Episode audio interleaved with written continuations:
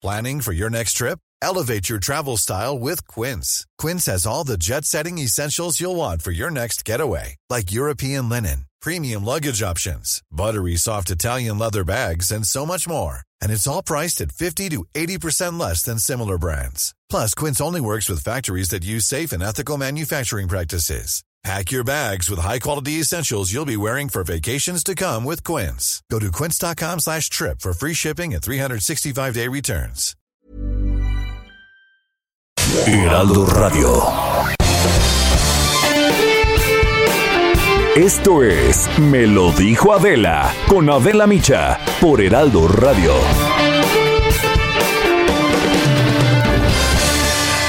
La imagen del día.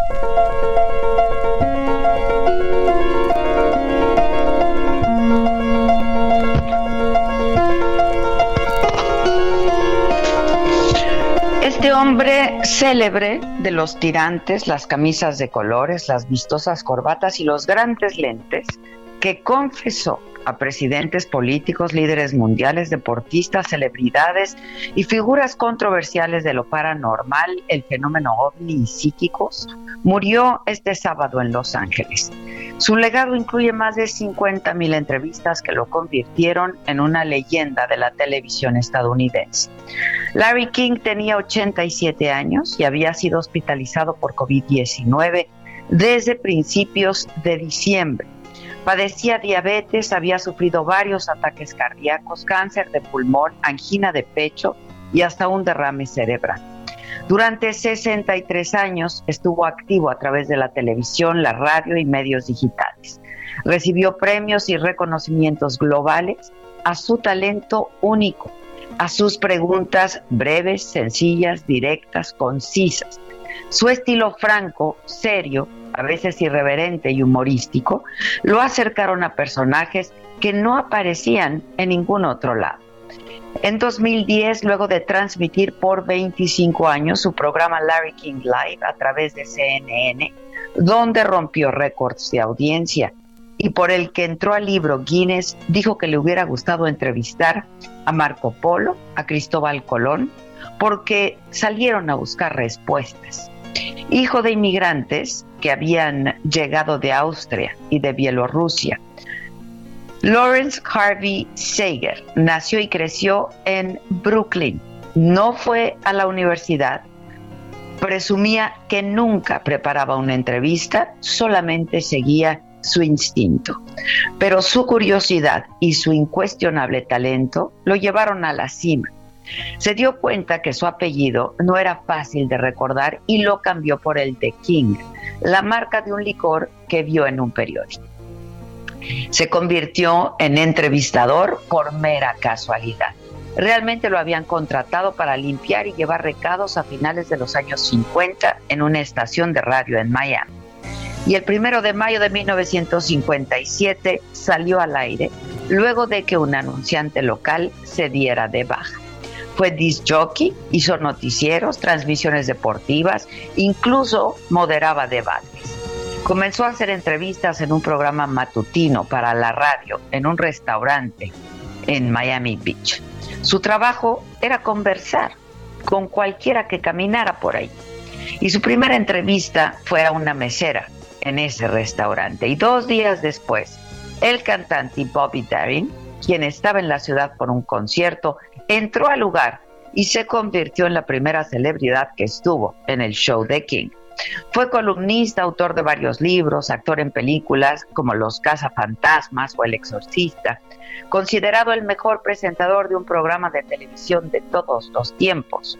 Aún así, tuvo tiempo para los asuntos del corazón. Se casó ocho veces con siete mujeres distintas, desde una ex conejita Playboy hasta una maestra de matemáticas. El año pasado murieron dos de sus cinco hijos con tan solo tres semanas de diferencia. Andy, de 65 años, de un ataque al corazón, y Chaya, de 51, de cáncer de pulmón. Perderlo se siente tan fuera de lugar. Ningún padre debería de tener que enterrar a un hijo, dijo entonces en un mensaje conmovedor. Hoy los tres hijos que le sobreviven lo despidieron reconociendo que fue un padre asombroso y ferozmente leal con sus amigos. Estamos desolados y lo extrañaremos todos los días de nuestras vidas, escribieron en sus redes sociales. Adiós a Larry King, este genio que hizo más de un millón de preguntas a todo aquel que creía que tenía algo digno de contar. Larry King, el hombre al que solo le faltó ser entrevistado por Larry King. Been a hell of a 50 years. I don't know how much longer I can go. But as long as I feel it, I'm going to keep going. I don't know what to say except to you, my audience. Thank you. And instead of goodbye, how about so long?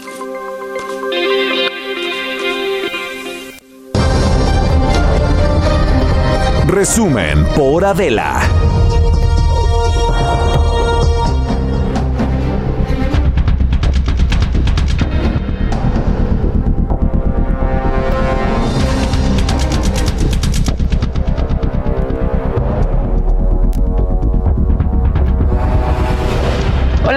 Muy buen día. Los saludamos con muchísimo gusto y que estamos iniciando otra semana, la última del mes de enero prácticamente.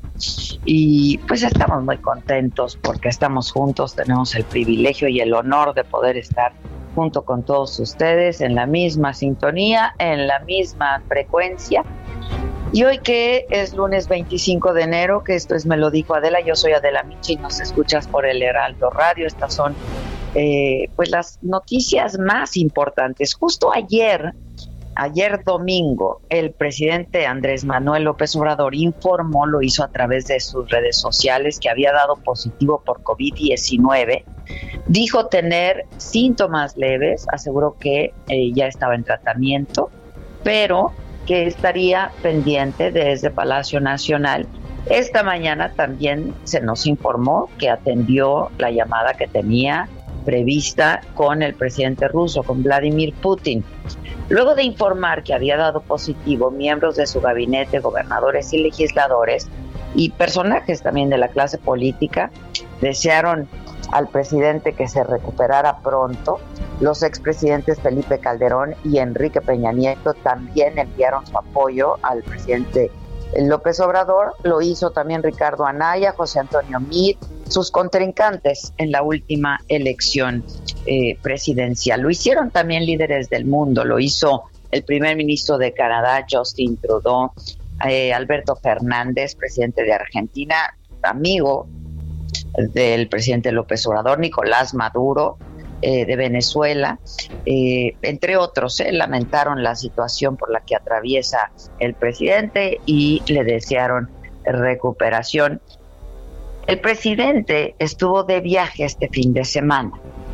Estuvo en Nuevo León, estuvo en San Luis Potosí y ahí se reunió pues con distintas personas, entre ellos los gobernadores de ambos estados y también con titulares de la Marina, la Sedena, con Rafael Ojeda y con Luis Crescencio Sandoval. Además, pues viajó eh, ese mismo día horas antes de reportar y hacer público eh, que había dado positivo en su prueba de COVID, viajó por avión. Pero París Alejandro tiene todo el reporte. ¿Cómo estás, París? Buenos días. Buenos días, Adela, amigas, amigos de Valdo. Así es, que como bien decía la tarde de ayer, tras concluir una gira de trabajo de tres días en Nuevo León y San Luis Potosí, el presidente López Obrador informó que dio positivo la prueba de COVID-19 y que tenía síntomas leves y estaba bajo tratamiento médico. Y recordar que desde el mes de agosto de 2020, todos los martes el presidente López Obrador se realiza una prueba de COVID-19. Bueno, el presidente tiene 67 años de edad y padece hipertensión. Y recordar también que en 2014 presentó un infarto, pero ya hay un equipo eh, médico supervisando su estado de salud. Y es que durante esta gira de trabajo, el presidente López Obrador solo utilizó cubrebocas cuando abordó los aviones, mientras que en los eventos públicos, así como en sus reuniones y en su camioneta, no lo utilizó. El día viernes 22 de enero, tras terminar la conferencia matutina, el presidente López Obrador se trasladó a la Terminal 1 del Aeropuerto Internacional de la Ciudad de México y a las 10.42 abordó el vuelo Y480 de Volaris con destino Monterrey. En su camioneta, junto a su chofer, desplazó al municipio de Sabina Hidalgo para inaugurar un cuartel de la Guardia Nacional, junto con el gobernador de Nuevo León, Jaime Rodríguez Calderón, quien sí utilizó cubrebocas. En este evento acompañaron al presidente, los secretarios de la Defensa Nacional, Luis Vicente Sandoval, de la Marina, Rafael Ojeda, Olga Sánchez Cordero, de Gobernación y de Seguridad y Protección Ciudadana, Rosa Isela Rodríguez. Y es que por la tarde de ese mismo viernes estuvo con el secretario de Relaciones Exteriores, Marcelo Ebrard, con la traductora Lidia Rubio, en la casa del ex jefe de la oficina de la presidencia, Alfonso Romo, en el Club Hípico La Silla en Monterrey para sostener la llamada telefónica con el presidente de Estados Unidos, John Biden. Pero esa misma noche también el presidente se reunió con ocho empresarios de regiomontanos, con la secretaria de Economía Tatiana Cloutier y Alfonso Romo. Bueno, entre estos empresarios que acompañaron anoche, esa noche el presidente están Armando Garza Sada de Alfa, Rogelio Zambrano de Cemex, Adrián Sada Cueva de Vitro, Juan Garza Herrera de Chile, Enrique Zambrano de Proeza, Tomás González Sada de Zipsa, Raúl González Gutiérrez Murguesa de Hilacero y Jorge Humberto Santos de Arca Continental. Y bueno, al día siguiente, el sábado, el presidente se ayunó con la candidata de, de Morena a la, a gubernatura de Nuevo León, Clara Luz Flores, y luego encabezó la, la supervisión de programas del bienestar en Linares, Nuevo León, con el secretario Javier May, quien no utilizó cubrebocas en este evento. Y bueno, por la tarde de ese día se dirigió a, a San Luis Potosí, donde también hizo una supervisión del programa Sembrando Vida con el gobernador de San Luis Potosí, Juan Manuel Carreras, quien sí utilizó cubrebocas, esto fue en el municipio de Moctezuma.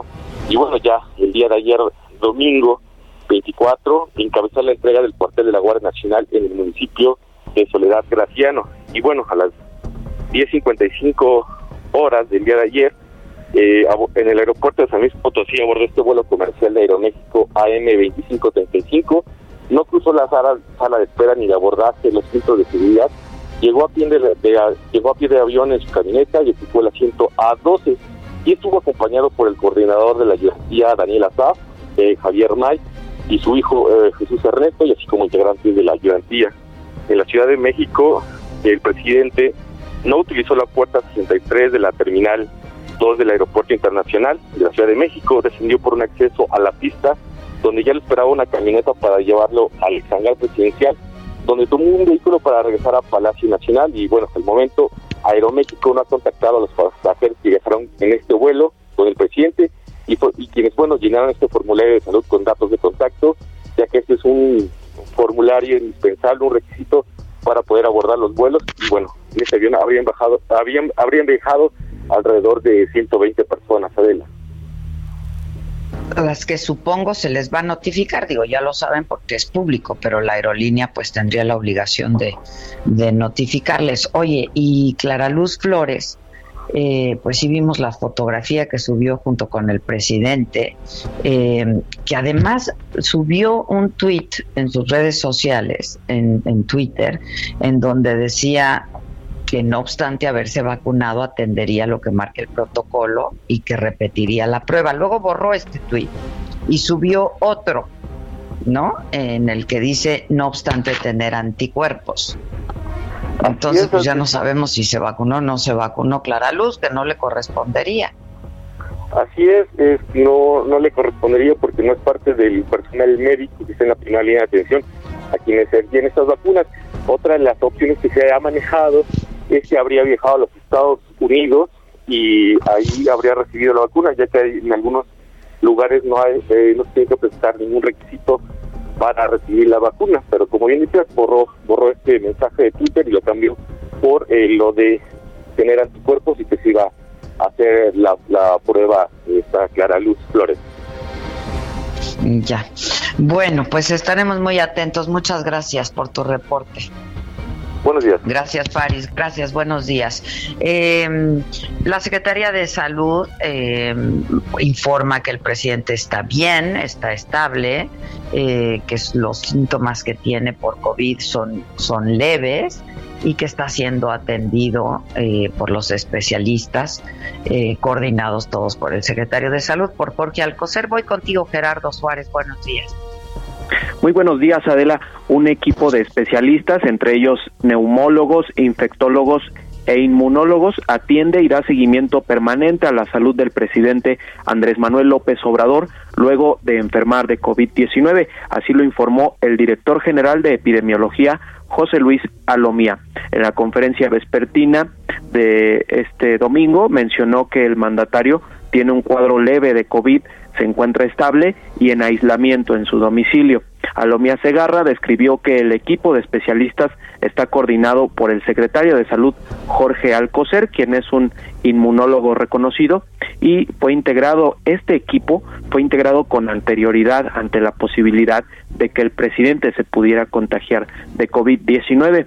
Debido a que el mandatario padece hipertensión, el director general de epidemiología dijo que hay un monitoreo puntual de los signos vitales de López Obrador para actuar en cualquier caso de que se requiera otro tratamiento o reforzar el tratamiento actual. Sin embargo, dijo que el riesgo es menor cuando se trata de un padecimiento bien controlado. El, funcionario José Luis Alomía comentó que apenas se iniciará el estudio de eh, contactos Adela, es decir, de las personas que tuvieron eh, que estuvieron muy cerca del presidente y sobre todo eh, se considera esto lo dijo ayer por la tarde, ¿no? Así es y mencionó que, en unas horas tendrían que tenerlo, pues. Sí, eh, seguramente ya deben tener una lista preliminar y se trata de las personas que estuvieron a menos de 1.5 metros durante cerca de 20 o más minutos con el con el presidente y sobre todo si estuvieron en lugares cerrados. Esas son las condiciones para ir eh, armando esta lista de contactos de personas que pudieron estar cerca del presidente y que pudieran ser casos sospechosos también de COVID-19. Bueno, eh, pues estaremos muy atentos. Gracias, Gerardo. Ojalá y así lo deseamos que tenga una pronta recuperación el presidente. Muchas gracias. Hoy la mañanera fue encabezada por la secretaria de Gobernación, por Olga Sánchez Cordero. Eh, dijo que el presidente presentaba síntomas leves y que eh, pues estaba cierta que su recuperación sería pronta y satisfactoria y pues dijo que el presidente se recuperaba en su domicilio particular y su domicilio particular pues es el departamento que tiene en Palacio Nacional, lo dijo así. El señor presidente ha dispuesto que en mi calidad de secretaria de gobernación me haga cargo de su representación única y exclusivamente para seguir con este ejercicio de rendición de cuentas y que debe quedar claro, se encuentra en pleno ejercicio de sus funciones como presidente de la República. Creo que podemos decir con toda sinceridad y franqueza que se encuentra bien, se encuentra fuerte y se encuentra resolviendo y al pendiente de todos los asuntos públicos. El presidente se encuentra estable y pronto, muy pronto, se recuperará. Bueno, y ahí estuvo mi compañero Francisco Nieto. ¿Cómo estás, Paco? No está. O sí está. Gisela. Sí está. ¿Sí? Dicen que, que sí, ¿ya lo escuchas, Giselita, tú? Están reconectando a Paco Nieto. Y no me grites, no me grites, no me grites, maca, maca. No. es muy temprano para los gritos. No. ¿Qué, qué ya la vi desde aquí, o sea, con todo y tapabocas vi el ademán del grito. ¿Cómo estás, Maca? Hoy sí no he hablado contigo. ¿Cómo estás? Bien, contenta de escucharte. Eh, híjole, me gustó la imagen de Larry King. De Larry King, qué bárbaro. Un hombre que entrevistó ayer, justo, bueno, el día que murió el sábado, pensaba yo, entrevistó a famosos y a infames por igual, ¿eh? Sí. Entrevistó a cualquier número de gente y, y, bueno, yo creo que lo, lo, muy atractivo y seductor de él y de su trabajo eh, que realizó durante tantos años es que eh, pues a, él le parecía que cualquiera que tuviera algo que contar era digno de aparecer de su programa, ¿sabes? Y pues no discriminaba, es decir, em, pues uno, uno no tiene consideraciones éticas y morales a la hora de entrevistar a alguien, ¿sabes? Este, pero hay, hay, hay gente que es infame, ¿no? Este, por decirlo de alguna manera, pero que tiene una historia que contar y por lo tanto es digno de aparecer en tu programa, ¿no? Sí, controvertido por eso, ¿no? Él decía que no hacía juicios de valor y que él entrevistaba y punto. Y por su estilo, ¿no? Y, este, sí, la verdad, muy controvertido, pero pues como generalmente son las figuras de ese tamaño, ¿no? Este, polémicas, controvertidas, un trabajo que hizo por más de 60 años, pues había trabajos que gustaban, trabajos que no, en fin, pero es indiscutible el talento de Larry King, la verdad, indiscutible.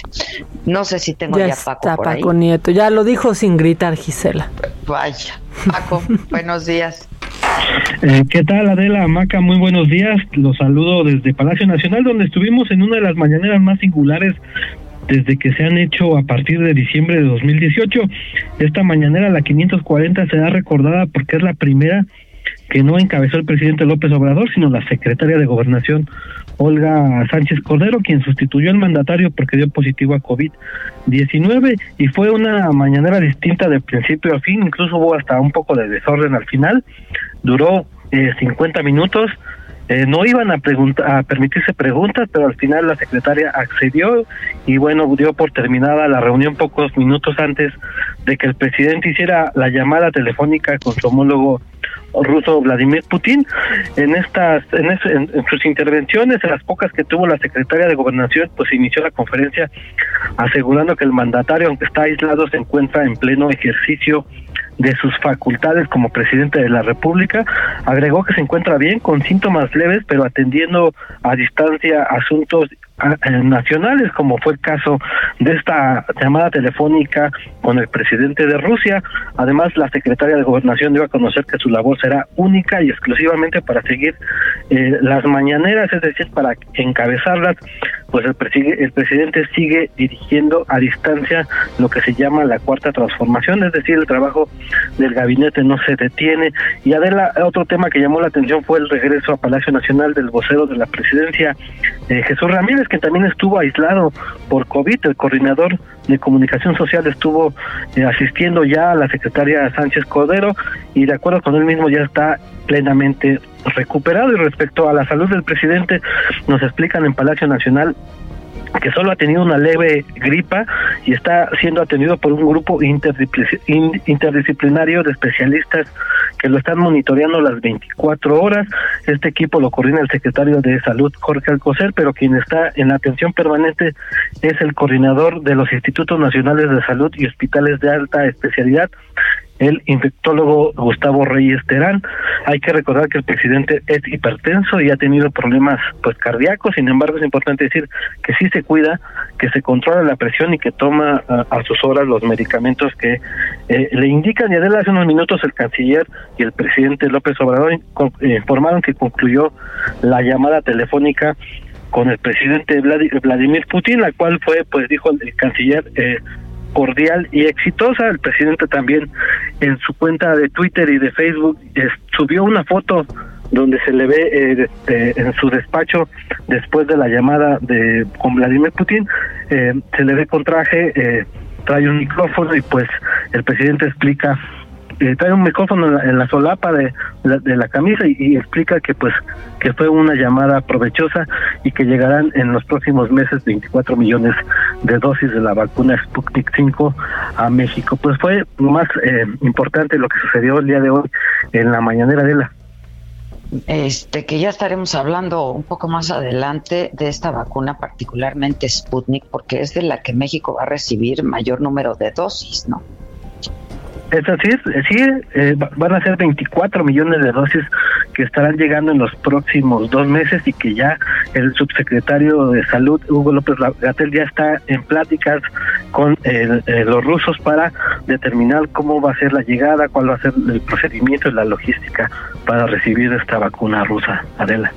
Bueno, pues estaremos muy atentos. Muchas gracias. ¿Algo más? Bueno, Buenos días, Adela. Pues es básicamente todo lo que sucedió. Estaremos aquí en Palacio Nacional eh, pues, eh, revisando y esperando que nos den información sobre el tema de la salud del presidente. y nosotros estaremos informando. Muchísimas gracias, Paco. Gracias. Vamos a hacer una pausa rapidísimo antes de que nos corten. Eh, esto es Me lo dijo Adela, soy Adela Micha. Nos escuchas por el Heraldo Radio volvemos enseguida con mucho más esta mañana.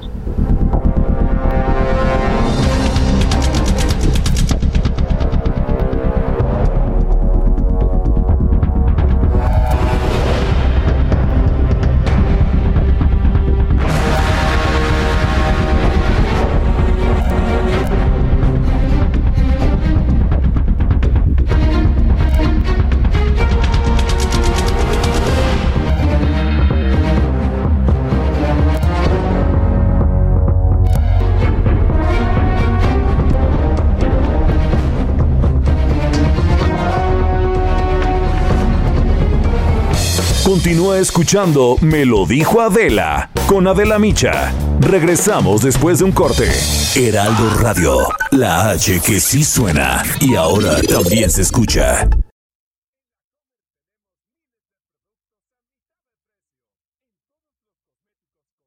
Heraldo Radio. Regresamos con más de Me lo dijo Adela por Heraldo Radio.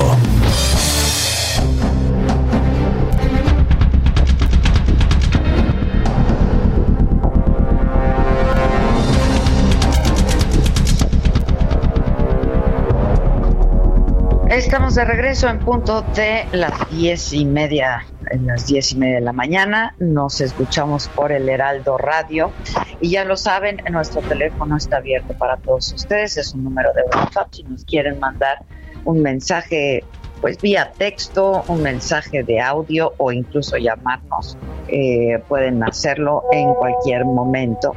Eh, y bueno, hoy la jefa de gobierno, esta mañana, Claudia Sheinbaum, informó del fallecimiento del subsecretario de Gobierno capitalino de Abelino Méndez Rangel.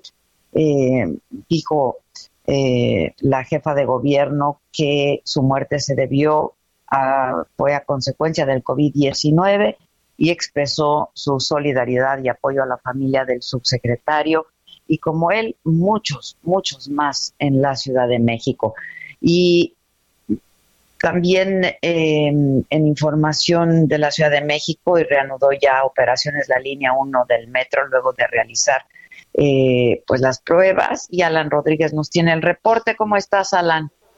Hola, ¿qué tal Adela? Muy buenos días. Nosotros nos encontramos en estos momentos en la estación del Metro Pantitlán, perteneciente a la línea 1, la cual el día de hoy, muy puntual, en punto de las 5 de la mañana, comenzó a reanudar sus actividades. Esto luego de más de 15 días que no tuvo servicio derivado del incendio que se registró el pasado 9 de enero en la subestación eléctrica de Buen Tono. El día de hoy hemos podido observar eh, muy pocas personas realmente haciendo uso de esta línea del metro por lo menos en esta estación no hemos podido observar los grandes eh, pues concentraciones de personas que se observan todos los días por la mañana y es que eh, todavía continúan funcionando las unidades pertenecientes a la red integral de movilidad, es decir, los RTP y las unidades del Metrobús que se encuentran brindando su apoyo todavía y todos estos días continuarán brindando su servicio. Cabe destacar que la reanudación perdón, de actividades en esta línea 1 se ve reducida a su capacidad, es decir, únicamente tenemos 10 trenes, 10 metros de los 30 que por regularmente se encuentran funcionando. Eh, esto pues es un llamado de atención a las personas para que tomen sus precauciones y tan solo si quieren usar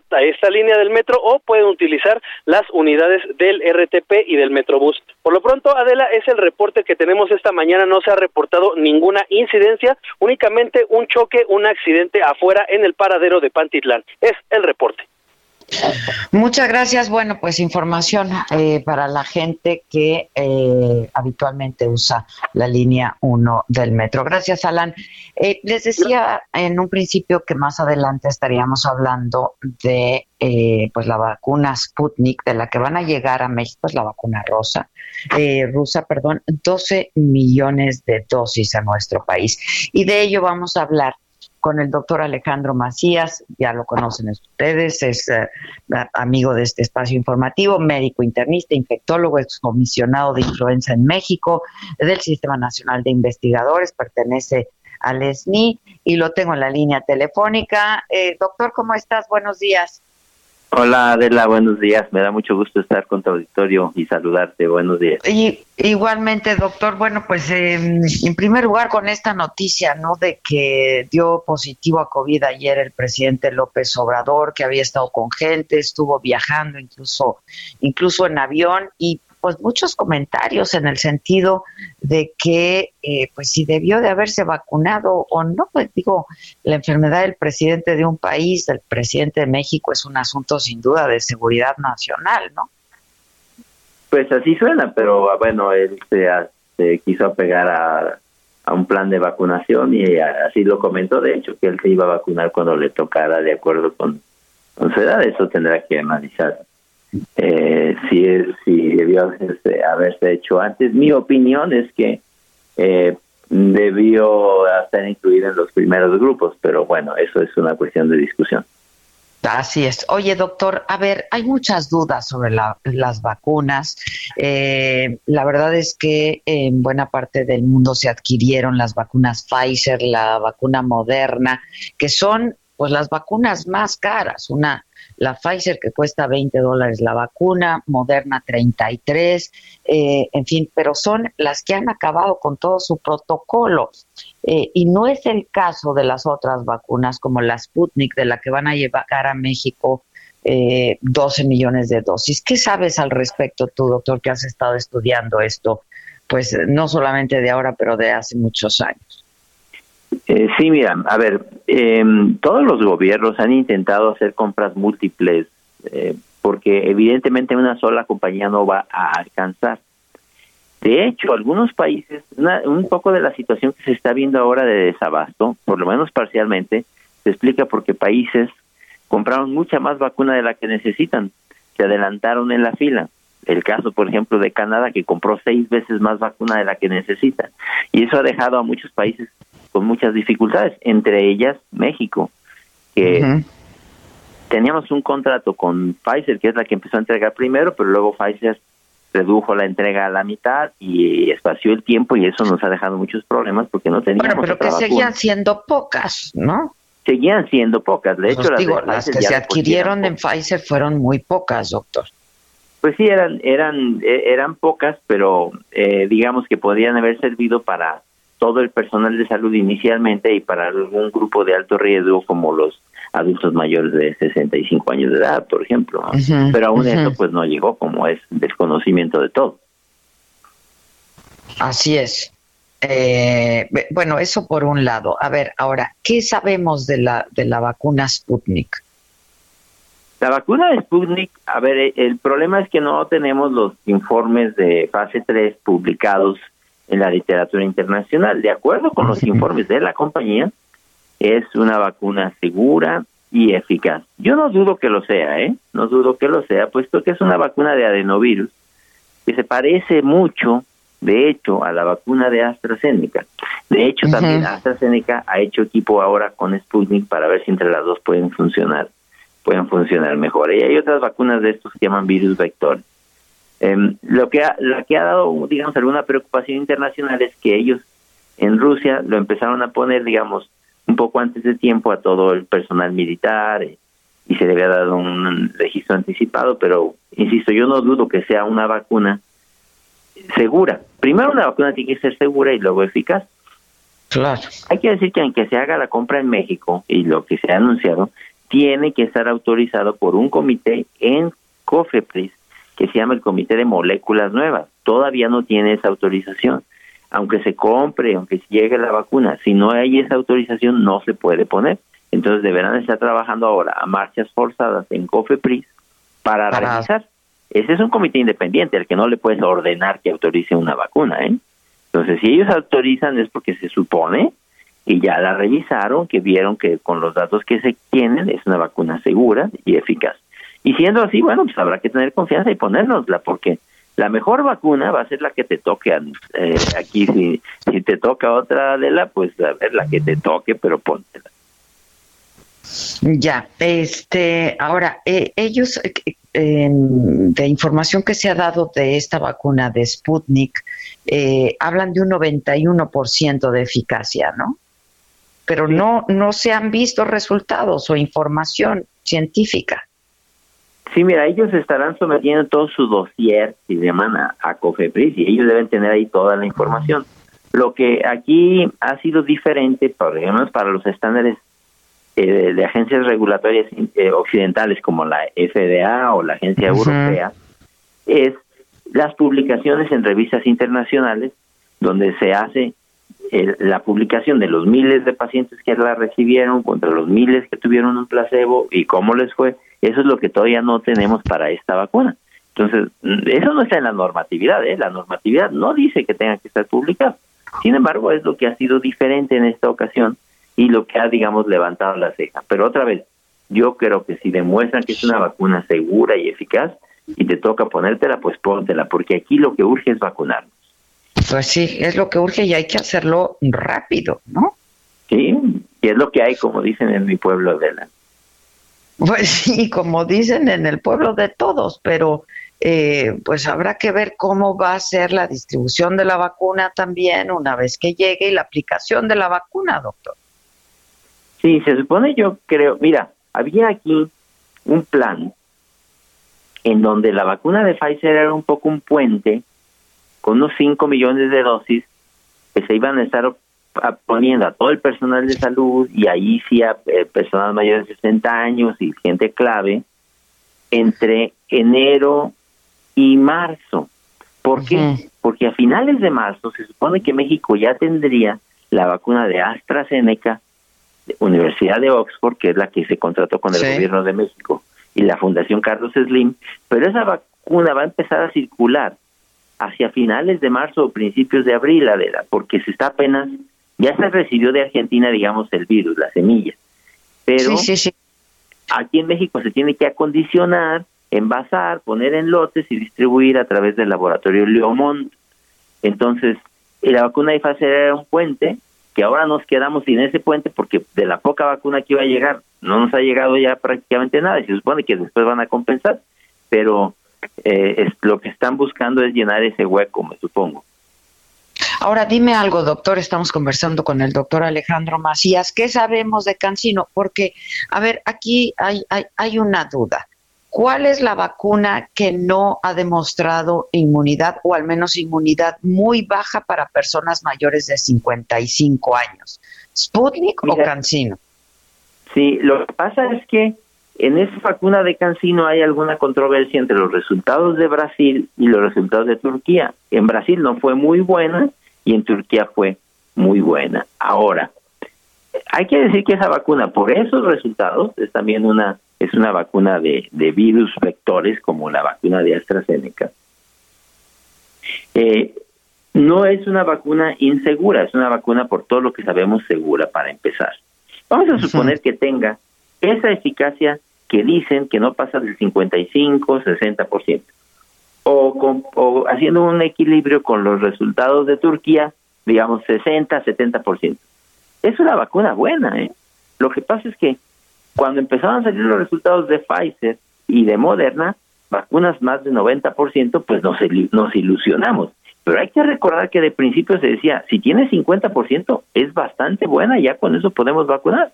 Entonces, si tiene 50%, pero vamos a tener una cobertura muy alta, bueno, pues vamos a usar esa también. Siempre y cuando sean seguras, eh, va a tener que haber muchas estrategias de vacunación, porque una sola vacuna no va a No alcanza, no alcanza. Eso está muy claro, ¿Qué, em, ¿Qué, porcentaje de inmunidad alcanzan, y de, acuerdo a la experiencia que, hemos tenido, otras vacunas, como la influenza, por ejemplo, la vacuna de la influenza? Fíjate, la vacuna de influenza es muy buena y sin embargo su eficacia, depende de la edad, no supera el 50%. El 50%, sí. Es no supera el 50%. Este pero, pero es que mira, de la una cosa es que no te enfermes y otra cosa es que no te pongas grave, ¿ok? Por ejemplo, la vacuna de influenza, y se parecería como a la de esta, a veces no evita que te enfermes, pero sí evita que si te enfermas, te pongas grave y vayas a un hospital y necesites un ventilador. Eso mismo puede perfectamente pasar con la vacuna de cancino, que no va a evitar que te enfermes, pero sí evita que te pongas grave. Y es lo que está pasando en este momento con esta gran discusión que hay de las primeras dosis de, de la vacuna de Pfizer, que no se están pudiendo poner las segundas dosis. Los resultados del estudio de Pfizer muestran que si tú te pones una sola dosis, A partir del 10 estás 90% protegida de, no de enfermedad, sino de enfermedad grave. Entonces, que no se piense que esa primera dosis de Pfizer se va a perder, ¿verdad? No, esa primera dosis de Pfizer ya está haciendo alguna... Ya hizo algo de trabajo, digamos. Ya está haciendo su trabajo. De hecho, los resultados ahora de Israel muestran que a partir del día 14, según datos de Israel, empieza a adquirirse una gran eficacia de la vacuna de hasta 60% una sola dosis. Entonces, habrá que poner la segunda dosis, eso que ni qué, pero que no se quiera que porque no se pone la segunda dosis a tiempo ya se perdió la primera. Ahora, es que estas vacunas, tanto la de Pfizer como la de Moderna, por la rapidez con la que se hicieron, por el grado de efectividad y de inmunidad que dan, eh, pues es un parteaguas en la ciencia, ¿no, doctor? La verdad es que esto es increíble. Es increíble. Increíble, no, no, Es una verdadera elegía al, ingenio de la humanidad, a lo que puede la humanidad lograr cuando se pone de acuerdo en algo. O sea, es increíble lo que está pasando. Hay que empezar por eso. Hay que agradecer a la ciencia, a la humanidad, a lo que tenga que ser, porque vamos a contar con una vacuna tarde o temprano que nos va a permitir volver a una normalidad como la de 2019, que ahora vemos que no era tan mala. Eh, y eso, de otra manera, nos iba a llevar muchísima enfermedad y muchísima más muerte de la que ya nos está llevando. ¿eh? Entonces, hay que agradecer a la humanidad y a los y a los esfuerzos de todo el mundo, porque aquí hay esfuerzos a la ciencia, de la, ciencia, de gobierno es muy impresionante, de verdad. Claro, no hay que quitarle, por ejemplo, a ver, criticamos frecuentemente al gobierno en México por sus acciones, hay que criticarlo desde luego, pero también hay que decir que en medio de un ambiente internacional muy difícil, pues se han hecho buenas negociaciones y se ha tenido lo que se ha podido, ¿verdad? Este, pero, pero, pero es que aquí ha habido un esfuerzo de cada quien y a mí me parece que eso pues es una verdadera elegía y una de las buenas cosas que nos ha mostrado esta situación terrible de la pandemia. Pues sí, algo bueno tenía que tener, ¿no? Algo Pero sí, en términos científicos y de tecnología, la verdad es que no deja de sorprendernos. En menos de un año ya tenemos unas, tenemos varias vacunas y algunas de ellas con un grado de inmunidad que no se había visto nunca. Se había visto para vacunas excepcionales como la del sarampión, por ejemplo, pero nadie pensaba que para coronavirus íbamos a tener una vacuna con una eficacia del 90%, más del 90%. Pues nadie pensaba eso. De hecho, la, la, la barra estaba puesta en 50%, imagínate. Sí, sí, sí, sí. Oye, doctor, este, hay mucha inquietud por parte de la gente, como sabemos, bueno, siempre hay gente que eh, pues está en contra de ponerse vacunas, etcétera, pero incluso con la población que generalmente se aplica eh, las vacunas que existen, hay mucha inquietud. ¿Qué tan seguro es vacunarse? Eh, si han habido reacciones graves, en qué porcentaje se han dado reacciones. La verdad es que todas han demostrado ser pues vacunas bastante seguras, ¿no? Son bastante seguras, Adela, pero nada es 100% seguro, ¿eh? Nada, ni una aspirina que te tomes.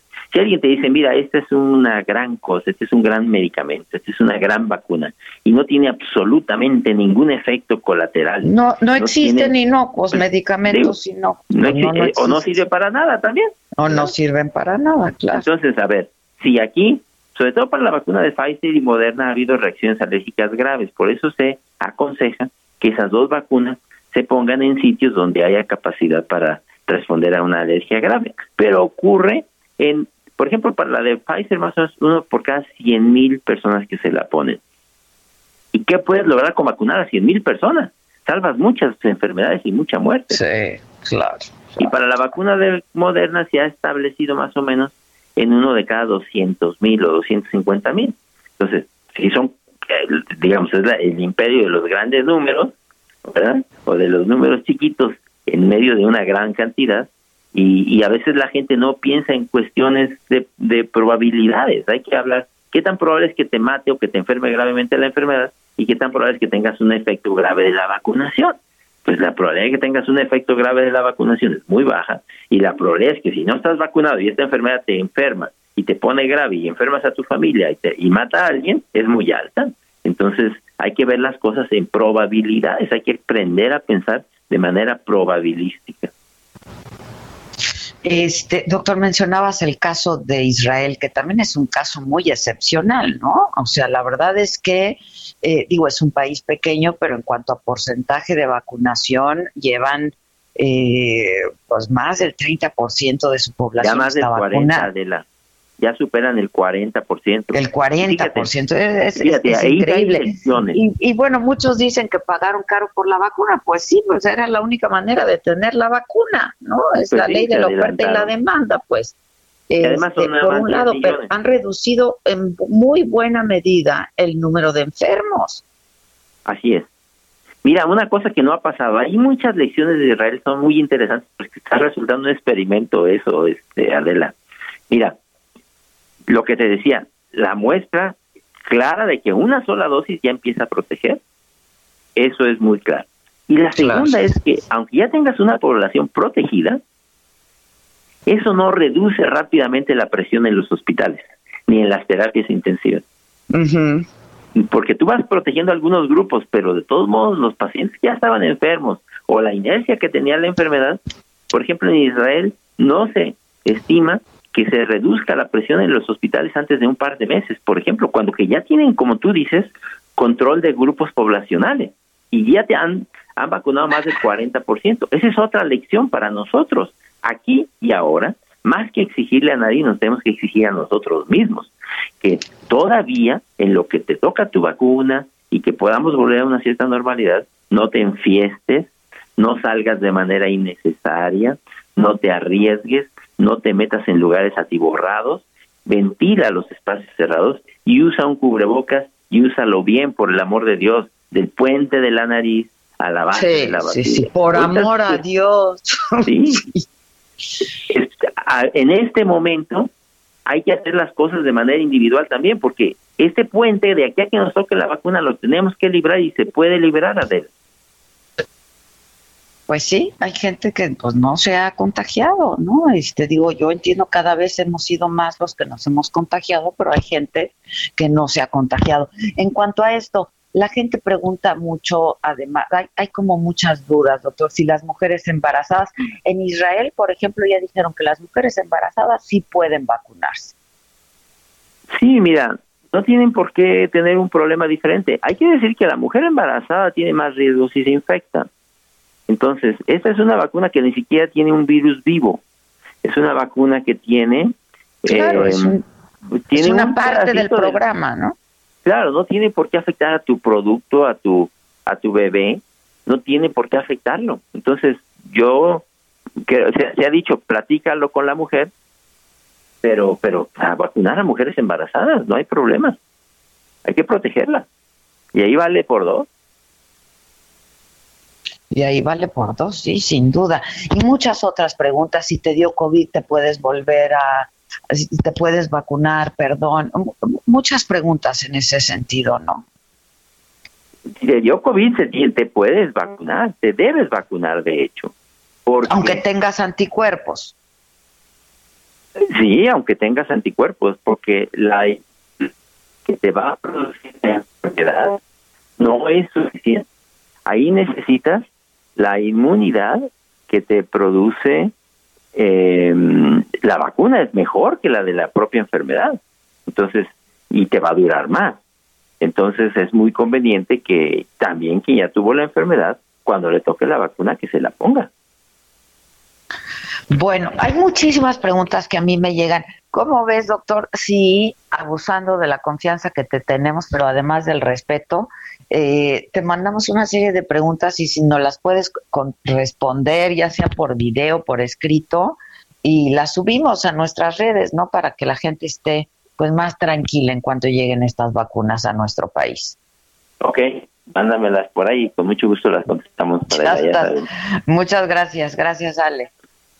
Te mando un abrazo, muchas gracias. Me da mucho gusto estar con tu auditorio. ¿eh? Igualmente es el doctor Alejandro Macías, porque hay muchas dudas sobre estas vacunas que son las que van a llegar a nuestro país, son las más baratas, se adquirieron las más baratas, eh, pero bueno, tienen eh, un, un, nivel de eficiencia, de eficacia y de inmunidad, aunque sea más leve, es importante, son eficaces y eh, pues no representan peligro eh, para, para quien se la pone, ¿no? Este, esa es la chicharra. Esa es la chicharra. Esa es la chicharra, mamáquita. Que no perdona. ¿Cómo? Que no perdona, que no perdona. No, no, no, no. Vamos a hacer una pausa, Gisela, si pones el número telefónico de nuestro WhatsApp para que la gente pueda ponerse en contacto con nosotros y regresamos inmediatamente con mucho más, lo macabrón y mucho más. Hoy tendremos el testimonio de un, de un paramédico, eh, pero bueno, ya les estaremos hablando de ello luego de una pausa, no se vayan. En Me lo dijo Adela, nos interesan tus comentarios. Escríbenos al 5521 537126.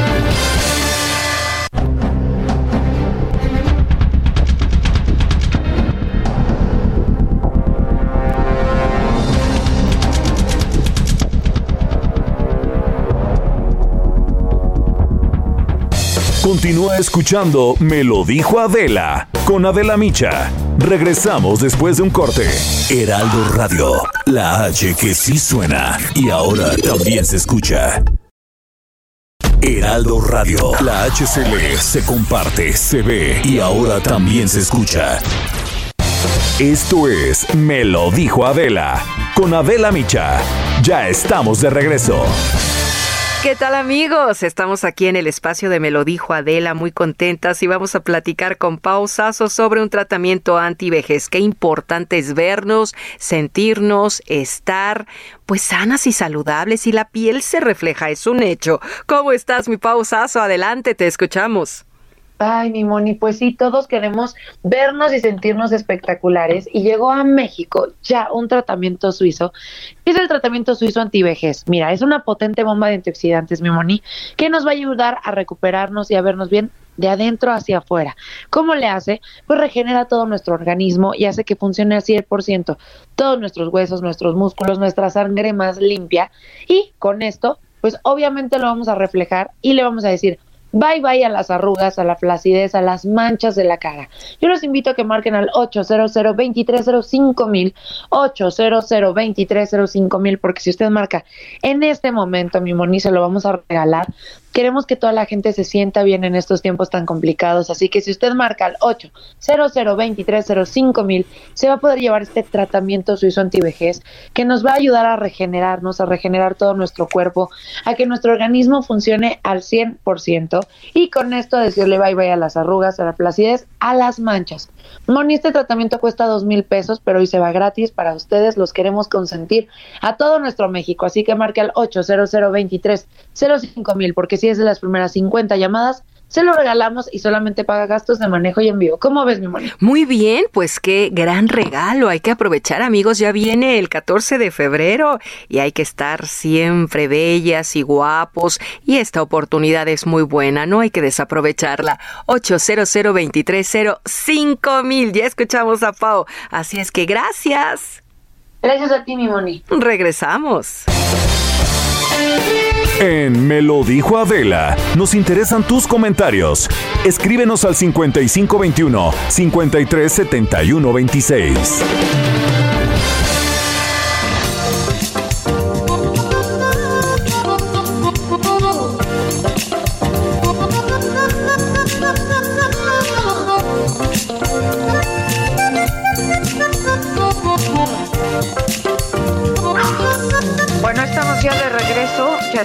Regreso. Esto es Me lo dijo Adela, nos escuchas por el Heraldo Radio. Maca, ¿tienes llamadas del auditorio? Muchísimas. Adela, qué gusto escucharte. Por fin es lunes, pero igual que siempre desde hace un año. tú muy bien. Sí, acá en Minatitlán y Coatzacoalcos los saludamos. Em, hola, a mí me gustaría saber acerca de la vacuna de Johnson y Johnson. Bueno, muchas preguntas para el doctor que ya se las haremos llegar para que él responda como quedaron ustedes. También nos dicen, ¿por qué? ¿Por qué las más baratas? pues esto refiriéndose a las vacunas, porque pues sí, es una de las más baratas la, Sputnik. Eh, guapísimas las dos, un fuerte abrazo a la distancia. Su admirador, Alberto, hay nuevo admirador, Adela. ¿Quién es? Alberto, así puso su admirador, Alberto. Tenemos un mensaje de voz. Hola de la Imaca, buenos días, soy Julio Barón, aquí desde Coacalco, los, las escucho todos los días.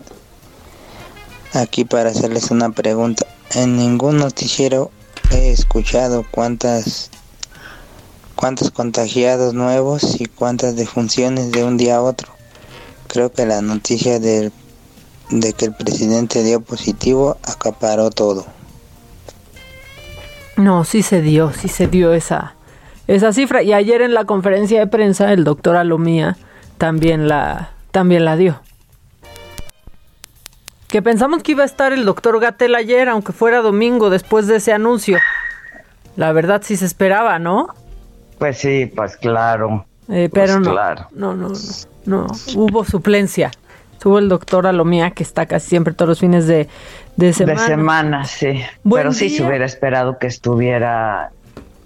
Pues sí, u hoy que- no. Que estuviera el talugo, ¿no? Sí, u hoy tal vez, porque hoy, eh, pues, le hacían preguntas a la secretaria de Gobernación y, y primero dijo, pues, está en su domicilio el presidente. Particular, En su domicilio sí. particular y Jesús Ramírez, que por cierto ya regresó recuperado del COVID, eh, le hizo seña de, no, no, no, está aquí, está aquí en el... Pues es su domicilio ese. Pues es su domicilio, pues claro. Pero fue un, fue un buen momento de, de la mañanera, que luego se empezaron a querer pelear unos reporteros ahí.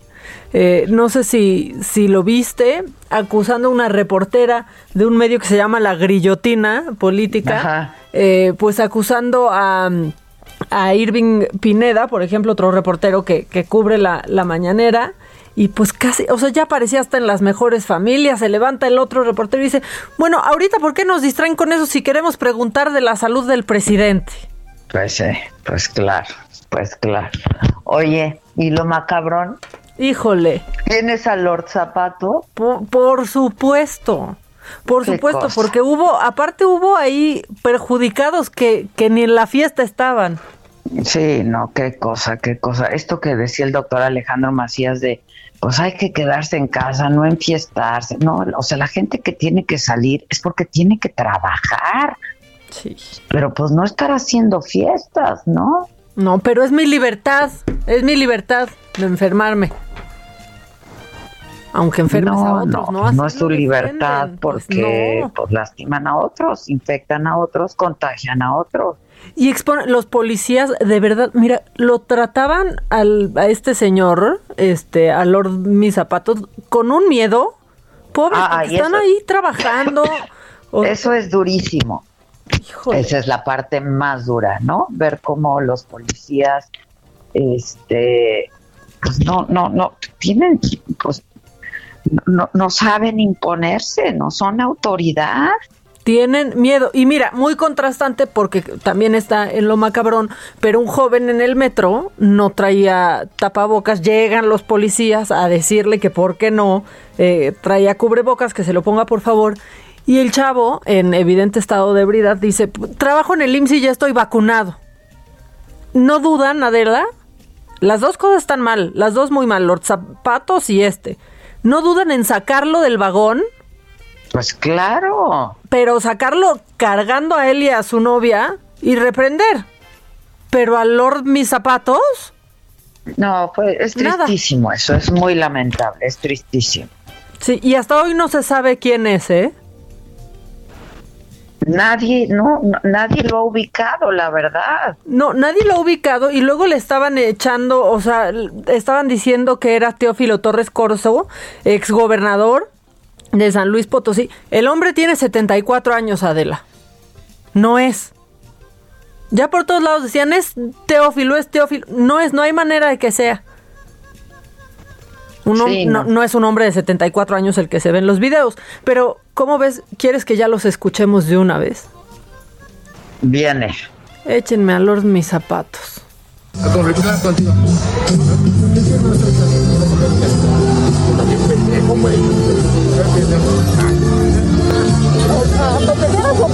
¿Por qué no van a dejarlo solo?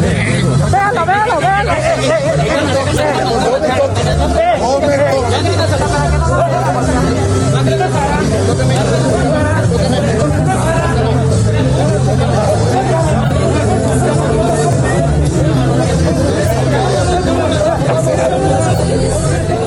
Dirán ustedes, ok, ¿y por qué fue Lord Mis Zapatos? Aquí está la razón por la cual se ganó este Eso yo, yo nunca alcancé a oírlo bien, digo, me lo imagino. ¿Lo de los zapatos? Sí. Aquí lo vas a escuchar perfecto.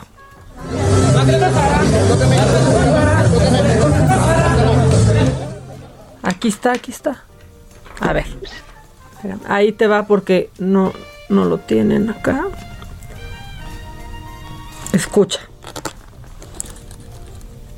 Ok. el gobierno, entonces. No importa, pero tú me amenazaste.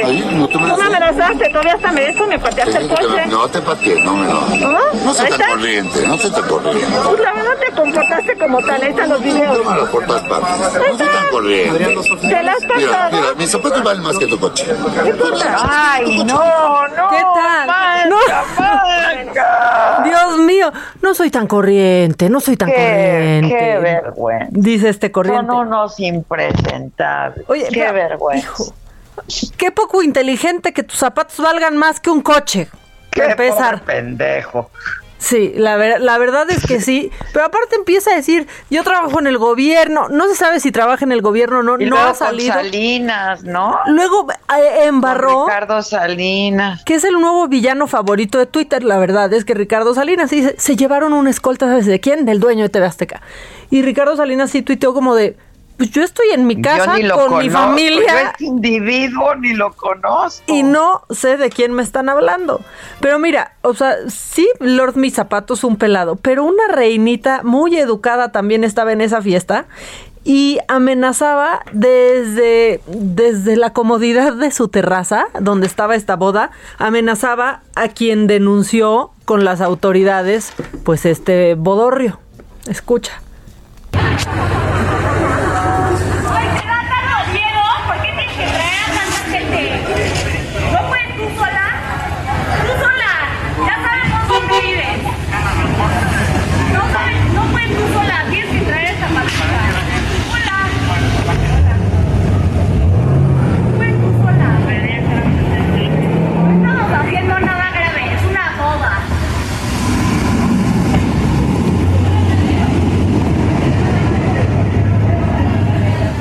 ¿Qué tal esta?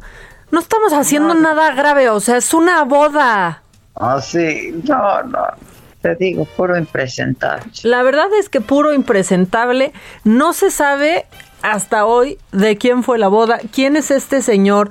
O sea, dijeras tú, al juez cívico. Se lo van a llevar al juez cívico. No le hicieron nada. absolutamente nada. Dijeras tú, Sí, o sea, dijeras tú, ¿se lo llevaron? Dijeras tú. No, no, o sea, dijeras tú al juez y no, hombre, absolutamente nada. Pero al chavito que no lo ven vestido, ¿no? Con unos zapatos que cuestan lo que un coche y con un traje, lo sacan del vagón del metro. Las dos cosas están igual de mal. Sí, claro, claro, claro. Pero al otro sí lo sacan jalándole la playera, ¿no? Y a este, nada. Bueno, a mí el otro día, Adela, estaba dirigiendo un, eh, un policía de tránsito, estaba dirigiendo, pues la verdad es que mal el tránsito. Cuando ya ves que los policías están moviendo manualmente los semáforos, sabes que se va a hacer un caos. Entonces me dejó parada como a la mitad de la intersección y le hice señas como de que se moviera. No Ajá. le hice una sola grosería y ya me quería remitir al juez cívico.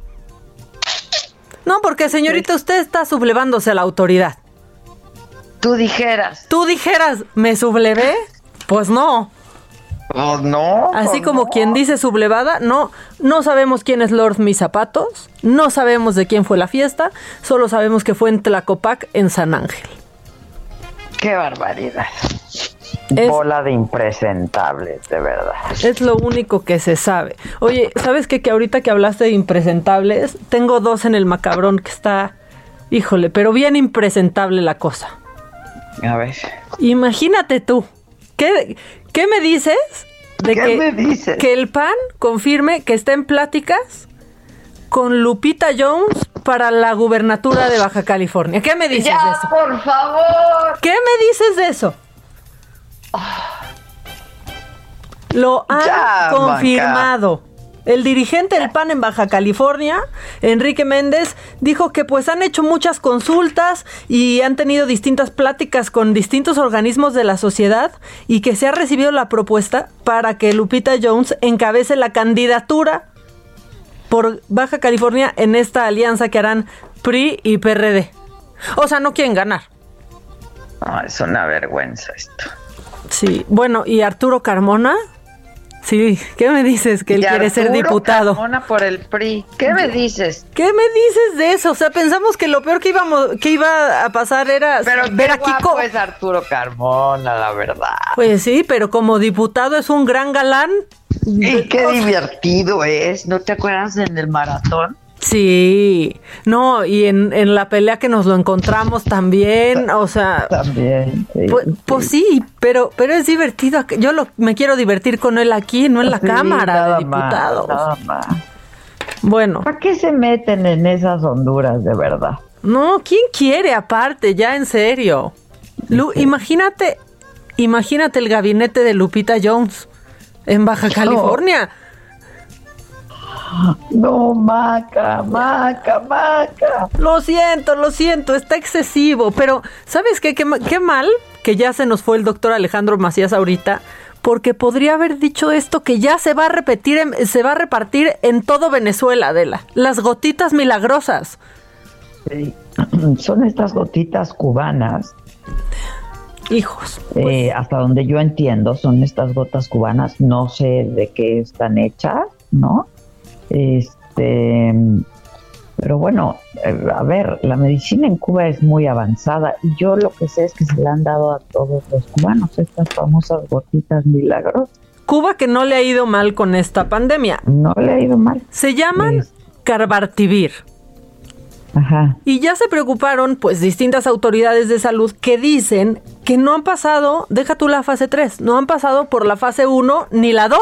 No, no, nada, nada, nada. Mucho menos las 3, la 3, pero ya las presentó Maduro. ¿Quieres escucharlo?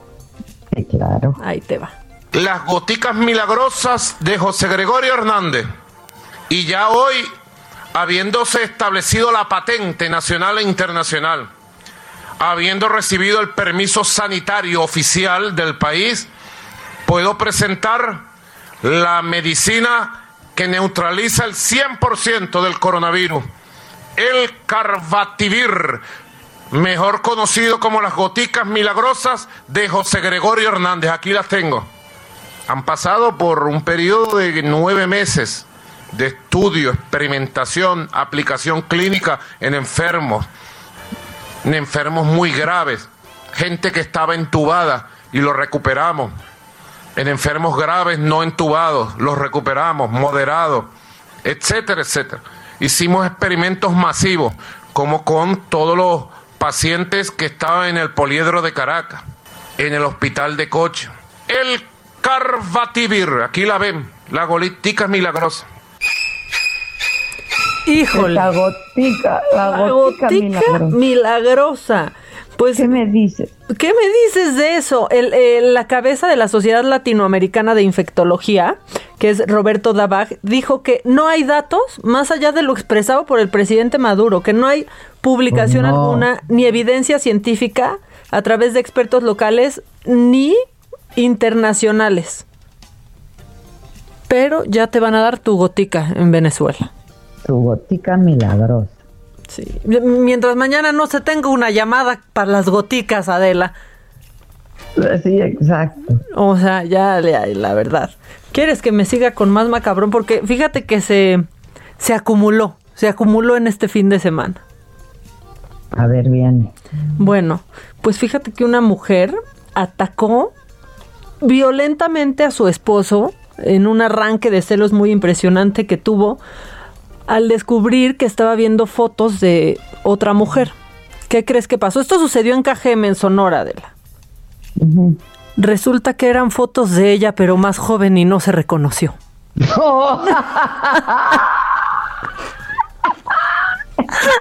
Perdón, pero es una de las noticias más mexicanas. Adela, remátala, Adela. No, no, Maca, Maca. pobre mujer. Esto sucedió, fue un hecho. A ver, empezó a atacar con un cuchillo. Tú te reconoces. No, ya que ni tú te reconozcas. Resulta que lo que cuentan es que este hombre encontró en un viejo correo electrónico que tenía, pues encontró fotos de cuando eran muy jóvenes y pues las empezó, las empezó a ver. Y cuando la cachó, lo cachó la, la mujer, pues montó en cólera que los vecinos nomás escuchaban gritos y golpes, la mujer fue por un cuchillo, el, el hombre está en un hospital internado, fuera de peligro, pero internado y la mujer pues fue remitida a las autoridades. Sí sucedió, sí es cierto, pero pues no se reconoció porque estaba más joven y flaca. No más. Ah, caray, soy, yo. No, eso sí está macabrón, sí. Literal, ah, caray, soy yo. Ah, caray, soy yo. Sí, está muy macabrón. el árbol en el coche, ahí pónganme. Ah, caray, soy yo. Ah, caray, soy, soy yo. Ah, caray, soy yo. Ay, bueno, pues en más cosas macabronas, eh, Clara Luz dice que ese tuit es falso, que no se ha vacunado, aunque ha estado circulando y no pareciera falso. A ver, eso de que sea falso, pues aparece, lo que pasa es que alguien le hizo una captura de pantalla, ¿no? Y aparece en su cuenta oficial. Sí, así es. Pero bueno, que no se ha vacunado y que tiene anticuerpos. Eso es lo que, pues lo que confirma. Y esto está también macabrón, pero, pero pues porque cuando un policía hace lo que debe en esta ciudad, se vuelve noticia. Y eso es lo, lo, macabrón. Pero fíjate que este policía se encontró una cangurera en un baño público con 30 mil pesos, Adela. Y lo regresó. Y lo regresó. Y esa, pues, es nota en esta Ciudad de México, pero aquí él mismo hace la crónica de cómo se encontró con ese dinero y cómo dio con el dueño. ¿Quieres escucharla? Sí. Ahí te va. Norberto Sánchez Hernández. El día de hoy eh, me encontraba este, en Luis Moya. Tuve la necesidad de ir al baño y pues fui este, a un mercadito que estaba cerca de aquí. Ingresando al baño, percato que hay una este, mochilita. La revisé en ese momento pues para ver qué era lo que se encontraba en su interior. Me di cuenta que traía este, cajas de medicina, una manguera posiblemente para un tanque de oxígeno, eh, tanto como sus credenciales, su IFE, una tarjeta del banco y una tarjeta del Metrobús. Dentro de esa mariconera se encontraba una suma de 30 mil pesos en efectivo. Posteriormente este, me salí a la puerta del, del mercado, esperé aproximadamente unos 4 a 5 minutos para ver si una persona pues se acercaba a mí como policía para pues a, auxiliarlo y checar si pues, eran sus, pertenencias. Me dirigí a mi punto nuevamente, este, comuniqué este, a mis superiores. me percato que en la mochila tenía este, unos números de teléfono. Me enfoqué este, a, a llamar por teléfono y me contestó su, su esposa me dijo que él se encontraba en el distrito porque iba a hacer la compra de, un este de un tanque de oxígeno que pensó que lo estaban lo estábamos engañando con lo cual procedí pues a tocar el, el, claxon de la patrulla el pato y pues ya me, me, creyó me pasó su número y le di características de la mochila y el nombre y dirección y efectivamente me dijo que, que sí era su mochila. Me comuniqué con él, afortunadamente él se encontraba cerca de donde donde perdió este su, su dinero y pues no dudé pues en entregarle sus pertenencias, ¿no? Me da mucho gusto regresarle las cosas a, este ciudadano. He sido policía del mes de octubre y he sido policía del mes de noviembre. Sigo haciendo buenas acciones por esta policía. Ojalá y este todos sean como el este, oficial, la verdad, buen elemento y sincero, responsable, no cualquiera entrega. y la neta sí merecía que lo escucháramos completo, Ade. La verdad, sí. Ese va a estar en el cuadro de honor. Ya de, ¿Cómo se andan ganando desde el lunes el cuadro de honor la gente? Y muy probablemente salvó una vida, ¿eh? Por supuesto, por supuesto. Porque Iván, lo que estaba leyendo es que justo había sacado de esa tarjeta de crédito que estaba ahí, había sacado ese dinero para ir por el oxígeno. El, sí, por el oxígeno. Y es que muy probablemente salvó una vida. Así es que merece estar en el cuadro de honor y ganarse la medalla de honor esta semana, sin duda. Se la lleva, se la lleva. Y nos está escribiendo mucho la gente y dice, los medios y los fifís mandaron gente contagiada de COVID en los aviones que viaja AMLO para hacer noticia y de paso si pega el chicle. ¿Qué tal? ¿Qué tal esta teoría de la conspiración de nuestro radio escucha? No, ya, ya, ya. No, o sea, que bueno, pues sí, sí viajó, eh, sí viajó en un avión comercial y el doctor Alomí ayer dijo que desde el sábado empezó a tener síntomas leves el presidente. Eso es lo que no se puede creer, ¿no? Sí. Si ya desde el sábado presentaba síntomas, ¿por qué lo dejan viajar? Es una irresponsabilidad. Y estaba aparte en San Luis Potosí, dijeras tú. ¿Por qué? En Tijuana. Sí, no, no, no. Sí, sí, sí, sí. Eso es lo que ¿Para no se qué lo dejan? Pues una irresponsabilidad, ¿no? También por eso. Oye, que Twitter, por cierto, Mm. eh, ayer dijo que eh, no iba a permitir mensajes de odio al presidente, ¿eh? que los iban a bajar y que iban a cerrar cuentas que eh, los trajeran. Exacto. Pues sí, es que se tenía que poner a mano Twitter de lo que hizo la semana pasada.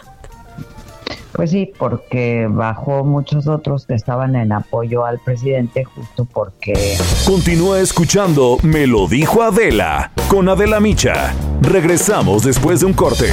Heraldo Radio, la H que sí suena y ahora también se escucha.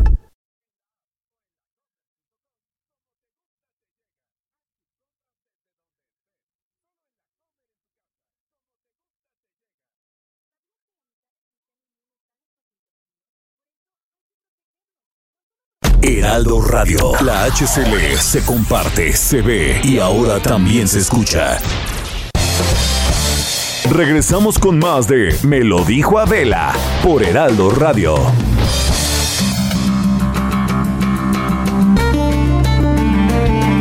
La entrevista.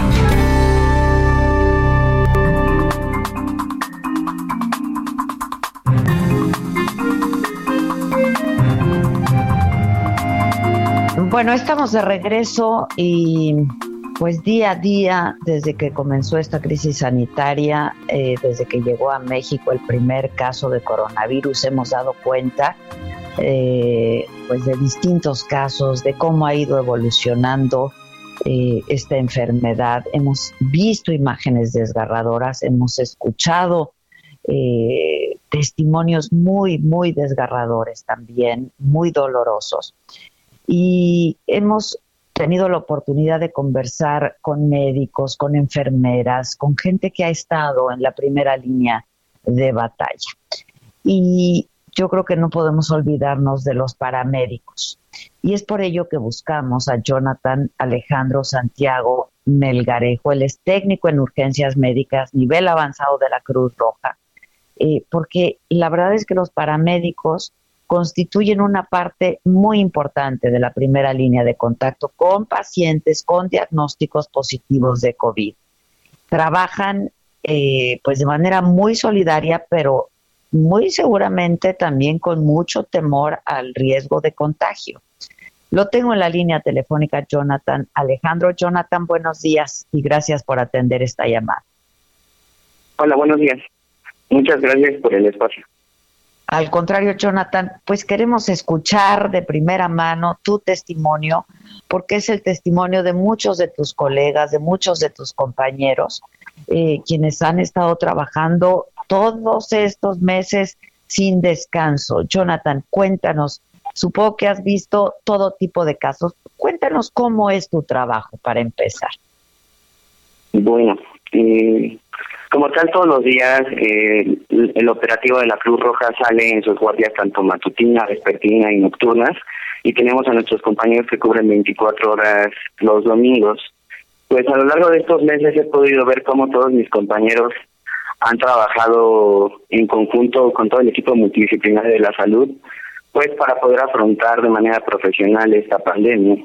Entonces, eh, se ha tenido de todos casos, pero sobre todo es bien importante puntuar el, la, el profesionalismo con el cual se ha enfrentado este vivo que es la pandemia. Jonathan, ¿qué edad tienes tú y cuánto tiempo llevas trabajando para la Cruz Roja? Tengo 29 años y voy a cumplir 10 años de, de labor como paramédico en la institución. O sea que empezaste muy jovencito. Sí, sí. ¿Te habías enfrentado a algo parecido a lo que estás viendo hoy? Pues había tenido la oportunidad de ver eh, todos los esfuerzos que realizó tanto la población como los equipos multidisciplinarios en salud y de búsqueda en los en el sismo del 2017, en algunas explosiones, en otro en otros eventos masivos. Eh, eh, ¿Y te habías enfrentado con algo como, como lo, lo que estás viendo hoy? Cuéntame, ¿cómo es un día tuyo? ¿A qué hora empiezas? ¿Cuál es tu turno? Eh, ¿Y qué, qué, qué han tenido que hacer? Porque tienen un protocolo muy riguroso, ¿no? Sí, como tal, eh, tanto las autoridades de, de Ciudad de México, aquí en la Cruz Roja, igual de la sede nacional han, han, han velado en muchos puntos también por nosotros y han implementado protocolos en conjunto con los jefes de guardia, con toda la operatividad y muchos voluntarios que se han sumado a la causa para poder este pues tener a todos nosotros a, a todos nosotros y a todos los compañeros pues lo más eh, saludables posibles. Han implementado protocolos de, desinfección, de seguimiento a, a, las personas que, o a los compañeros que han tenido contacto con pacientes eh, por COVID y pues nada, o sea, en el momento en que nosotros arribamos con un paciente, desde ahí nos empiezan a dar seguimiento en cuanto a tiempo, en cuanto a horas, en cuanto a tiempo hemos tenido puesto el equipo de bioseguridad. La verdad es que sí, en esa parte, tanto voluntarios como compañeros, como, como autoridades, eh, pues han velado mucho por la seguridad de nosotros. Este, el, el, traje que usan es este traje con el que los vemos en las imágenes que cubre de la cabeza y hasta los pies, ¿no? Usan guantes, careta, eh, gogles, etcétera. Sí, sí, ese es el equipo con el cual contamos. Por lo regular, eh, respondiendo a tu pregunta anterior, sé, bueno, yo estoy cubriendo la guardia vespertina, entonces llegamos, eh, llegamos al, a las inmediaciones de Polanco, entonces nos asignan una ambulancia, salimos con un equipo que es un operador y máximo otro paramédico y este vamos con nuestro equipo de bioseguridad, nuestro equipo que necesitamos para la guardia y nosotros tenemos respiradores, se nos han entregado respiradores para poder tener eh, un contacto óptimo con los pacientes, también eh, mitigando todos los riesgos. Hay que entender que en la parte de que pues no hay riesgo cero en este trabajo, pero pues se mitiga de todas formas, se, se busca bajar este riesgo a lo más mínimo posible, pues para evitar cualquier tipo de contagio entre nosotros o a nuestros familiares. Y ya salimos de cobertura, y estamos en, en constante comunicación con el centro de operaciones, que es el C5, donde hay muchos equipos muchos equipos de atención hospitalaria, pero también está el equipo de bomberos, está seguridad pública, trabajando todos en conjunto como como un equipo bien eslabonado. Entonces ya en el momento en que salen los servicios, nosotros acudimos a ellos y vamos haciendo informes sobre el estatus de la emergencia hasta que se nos puede brindar una cama eh, por el Centro Regulador de Urgencias Médicas en conjunto con el IMSS y ya este hacemos pues toda la labor con el paciente, toda la atención integral, al igual que pues la atención integral conlleva a los familiares porque pues las personas también del, de su núcleo familiar en algunos puntos se ven afectadas y pues no hay que olvidarnos de, de todo este conjunto, ¿no? Que un paciente es un todo, que es papá, que es hijo, que es mamá, entonces hay que darle la pauta a poder pues tener toda la gestión integral, ¿no? De la atención. Pues, eh, ahora, eh, ustedes llegan, tienen que monitorear signos vitales, la saturación de oxígeno en la sangre, ¿no? Todo esto, eh, eh, esto antes y durante el traslado del paciente, si es que tiene que ser trasladado. Sí, claro, nosotros llegamos y hacemos un, un interrogatorio previo al ingreso. Para y una valoración, sí. Ajá, para poder determinar algunos datos de alarma y nosotros entrar con mayor seguridad, poder equiparnos, entrar, llegar, evaluar al paciente, empezarlo a atender y empezar a hacer todos nuestros procesos para atención de, de una cama hospitalaria de la regulación. Y hay, cuando tú hablabas de las familias, por supuesto que hay mucho miedo del riesgo de contagio, pero también de la salud del paciente, de que eh, pues logre eh, sobrevivir al virus, sobrevivir a la enfermedad, ¿no? Sí, por lo regular, eh, nosotros también como personal de la salud tenemos una función que es la promoción de la salud y en la promoción de la salud siempre va a enfocar a todo, toda persona a una información fiable, que sean fuentes confiables, porque hay mucha desinformación en el medio, en las redes sociales. Entonces, existe miedo, pero el miedo va siempre acompañado de la falta de información confiable de tanto de la enfermedad, cómo se puede contagiar, de cuáles son los, eh, las maneras de mitigarla, ¿no? Entonces nosotros siempre llegamos y hacemos toda esa parte para poder informarle a los familiares bien qué es lo que está pasando, cuáles son los pros, cuáles son los contras y pues a nosotros nos, nos ayuda muchísimo porque empezamos a trabajar en conjunto como un equipo, las familias y nosotros para, para el bienestar del paciente o de su Jonathan, ¿qué es lo más duro con lo que te has enfrentado en todos estos meses? Pues final hay, hay múltiples casos y demás, pero pues con la con las cuestiones más duras que nos hemos enfrentado es pues lo clásico, las, las cosas que son comunes en, en México tristemente, que es el abandono de algunos pacientes, ¿no? Por sus familias, este, en, en algunos puntos donde la información te deja ver que cuando tú llegas y tienes un paciente no te dejan llevártelo porque el COVID no existe o, o Se nos cortó Gisela. Ya están restableciendo la, la comunicación con el paramédico en este momento, porque sí, se perdió la llamada. Sí, estábamos conversando con, para quienes nos sintonizan apenas, con el paramédico Jonathan Alejandro Santiago Melgarejo, él es técnico en urgencias médicas, nivel avanzado de la Cruz Roja, eh, pues es un joven de 29 años, nos platicaba que tiene prácticamente 9, 10 años de que ingresó, que le ha tocado, pues le han tocado momentos difíciles como el, el, sismo eh, de, septiembre en el 2019, le han tocado pues momentos duros. Y la verdad es que eh, pues son jóvenes que trabajan largas jornadas, que incluso pueden llegar a rebasar las 12 horas al día atendiendo emergencias y constituyen, como decíamos, una parte muy importante en esto que conocemos como la primera línea de contacto con pacientes con diagnóstico positivo de COVID-19 e incluso sin diagnóstico, pero que ya están eh, pues un, en un estado de salud bastante desmejorado. No sé si ya lo, tenemos, lo tenemos. De nuevo, Jonathan.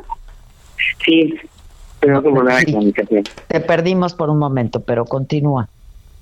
Sí, y continuando con la con la idea, pues de las cosas más complicadas es darnos cuenta que toda la falta de información eh, hace que a nosotros pues un poquito más complicado el trabajo, no solo a nosotros, sino también hospitalariamente, el uso, la falta del uso de cubrebocas, de la sana distancia, de, de evitar reuniones y todo ese tipo de cuestiones, pues empeoran mucho la situación o la agravan, ¿no? Porque una persona joven pues tiene muy pocos factores de riesgo para adquirir el COVID, pero a veces se nos olvida que tenemos familia, ¿no? Que tenemos seres en la casa que pueden tener alguna enfermedad y nosotros nos volvemos un vector de contagio. Eso es como de manera profesional. De manera personal, no solo creo que me pase a mí, sino pues la falta de contacto familiar en algunos puntos por por estar en esta en esta línea de atención que finalmente es algo que tú decides como profesional cuando decides ser médico, enfermero o paramédico, que hay riesgos inherentes, ¿no? Que hay cuestiones que no hay un riesgo cero en esta profesión, pero pues sí hay muchas cuestiones ahí multifactoriales personales que, que pueden imprimir cierto cansancio en algún punto, pero pues en general es eso nada más. Pues es que es un desgaste físico y también emocional, porque la verdad es que cuando ya los llaman a ustedes, cuando llaman a una ambulancia, es cuando el paciente muy probablemente ya no puede respirar, ¿no? Sí, eso va muy asociado a, muchas veces a la mentalidad que llegamos a tener de que no vamos al médico hasta que realmente nos duele o de que no buscamos atención médica hasta que pues es, es realmente necesaria, ¿no? Para poder continuar.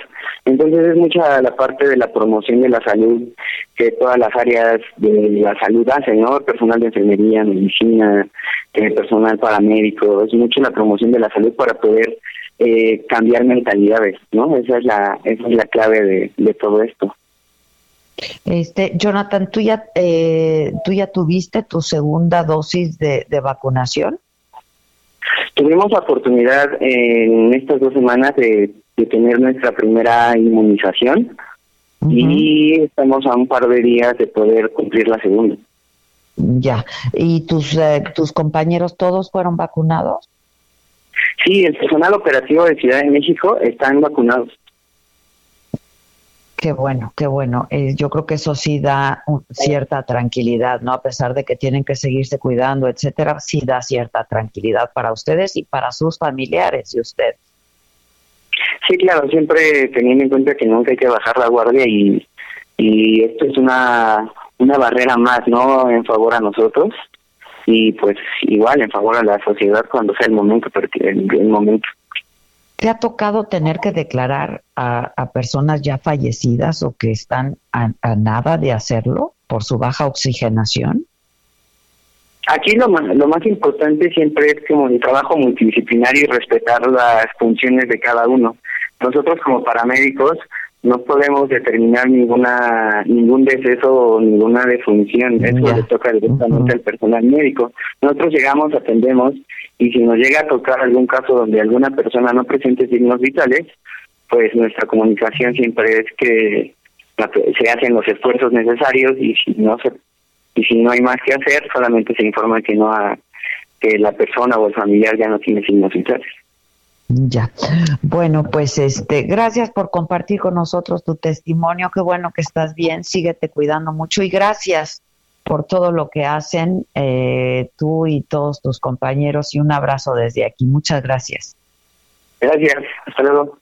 Al contrario, bueno, pues este, hay que hacerlo. Hugo López Gatel acaba de, de tuitear, acompañamos al presidente López Obrador en la llamada con el presidente de Rusia, Vladimir Putin, quien respaldó el acuerdo de adquirir 24 millones de dosis, 24 millones de dosis de la vacuna Sputnik, equivalen a 12 millones de personas. Eh, dice Hugo López Gatel, esto es resultado de la exitosa visita del 7 de enero a Argentina.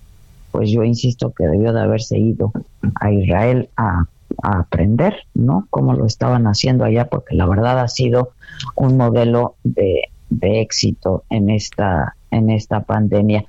Este, ay, mamáquita, hoy es lunes. Ay, ya no me lo recuerdes. ¿Qué hacemos, hija? ¿Qué, ¿Traigo una cruda de lo ingerido el fin de semana? Qué horror, es, es de las peores crudas. Es la que hay, peor ¿no? cruda. O sea, es la peor cruda. Y luego con Reina que nos va a regañar. ¿Qué onda, Reinita? Hola Adela, hola Maca, feliz lunes, buen día, ¿cómo están? ¿Qué hacemos con respecto a este fin de semana? ¿Qué hacemos? ¿Qué es lo que pasó? Pues tú dinos, danos luz. Fuimos un poco, estuvimos un poco excedidas en la ingesta. un poco. En la ingesta calórica. Un poco excedidas en la ingesta calórica y de carbohidratos. Está bien, eso se aplaude siempre y cuando sigamos moviéndonos. Yo estuve excedida de carbohidratos también, debo confesarlo ayer, pero carbohidratos muy buenos, camote, muchas tortitas de garbanzo, Ah, con no, yo no. aceitunas, con, ¿sabes? Pero sí me excedí un poco, así que hoy lo voy a lo voy a gastar, digamos, haciendo mi rutina de pierna de fuerza bastante importante, que por cierto les estoy compartiendo una rutina de pierna hoy súper chida con solo peso corporal para que para que la practiquen en casa y lo que me gustaría compartirles hoy es un poquito, no tanto como mitos y realidades, pero qué es lo que pasa con todas estas cosas en este afán de querernos cuidar y de querer hacer magia con respecto a bajar de peso, a estar más delgados o a empezar a generar músculo, en fin, recordemos que eso empieza siempre por la alimentación y mucho me han estado preguntando eh, sobre las pastillas para absorber, esas famosas pastillas para absorber grasa y, y carbohidratos, la única realidad es que esas pastillas, más que absorber grasa, tienen unos compuestos que dañan las bacterias del sistema digestivo y eso provoca que siempre vamos a estar engordando, ¿ok? ¿Por qué? Porque está dañando nuestro organismo, las mitocondrias que son las que se encargan de tener nuestro nuestro metabolismo eficiente, así que si creen que bajar de peso se trata de no comer calorías, ojo, justamente tocando el tema que acabas de mencionar de que comiste muchos carbohidratos, muchas calorías, ojo, no, perder peso no se trata de comer, dejar de comer calorías ni, ni de tomar pastillas que absorban grasa o de bloquear los carbohidratos para siempre, eso es completamente equivocado. Hay que crear un, un sistema de alimentación más que una dieta que sea eficiente para nosotros de acuerdo con el tipo de actividad que vamos a hacer y de acuerdo con el estilo de vida que llevamos. Recuerden que nuestro organismo está compuesto por estas células que, que se llaman microbiotas, que son las que se encargan del buen funcionamiento metabólico, de tener un metabolismo eficiente. ¿Para que esto suceda? Tenemos que alimentarnos bien, equilibradamente, con todo, con, con alimentos que sean de alto valor nutricional. Por eso insisto siempre en, vamos dejando de un lado la mayor parte de la comida que compramos en el súper, todo lo que está empaquetado y todo lo que yo le decía a, un amigo hace poco, a ver, dime tu caja de cereal, ¿cuánto tiempo puede estar en la alacena? No, pues años, bueno, años, así en ese nivel es la baja calidad que, representa. O sea, entre más tiempo dure un alimento sin, sin echarse a perder, ese es el nivel de calidad que, que maneja en, en, en deterioro. No sé si me estoy explicando. En fin, otra cosa que les quiero comentar es sobre mm, lo importante de hacer ejercicio y mantener los músculos y las fibras musculares eh, sanas. Hay algunos puntos importantes por los cuales los músculos se atrofian. Recuerden que un, un, grupo, un, músculo atrofiado significa un, un, músculo, por decirlo rudamente, echado a perder, que ya no va a regenerarse. Cuando nosotros estamos en inactividad, estamos sin actividad física más de un año, las fibras musculares pueden regenerarse, pueden reactivarse y pueden volver a la vida, digamos. Cuando tenemos más de un año o dos sin actividad física, estas fibras no se vuelven a recuperar. ¿De acuerdo? Entonces, digamos que estamos dándole a los músculos una, una vejez prematura. Entonces, es importante. El, el músculo se puede dañar por exceso, no de actividad física, se producen contracciones que nos, que nos provocan calambres y esto significa que nuestro músculo está dañado porque nos hemos excedido en actividad física. Ahora, ojo, también hay que, por eso les digo, siempre todo va en equilibrio, ¿ok? Estos, estos dolores, estos calambres están vinculados con exceso de, ejercicio intenso y la falta de descanso y es una razón por la que la actividad física o ejercicio daña el, el, el músculo. Ahora, la inactividad prolongada es como, voy ejemplo, es como cuando nos ponemos un yeso que tenemos una, una, algo nos sucedió a nivel eh, óseo y nos pusieron un yeso, las fibras musculares se ponen más pequeñitas, ¿ok? Y si la actividad se reanuda en menos de un año, las fibras se, regeneran, ¿ok? Se atrofian cuando pasa más de un año y la inactividad ha sido permanente. Ahora, hay otra cosa de, de las que quiero platicar, que es súper importante, sobre los azúcares, que hay mucho que se dice en torno a esto, el azúcar y los endulzantes.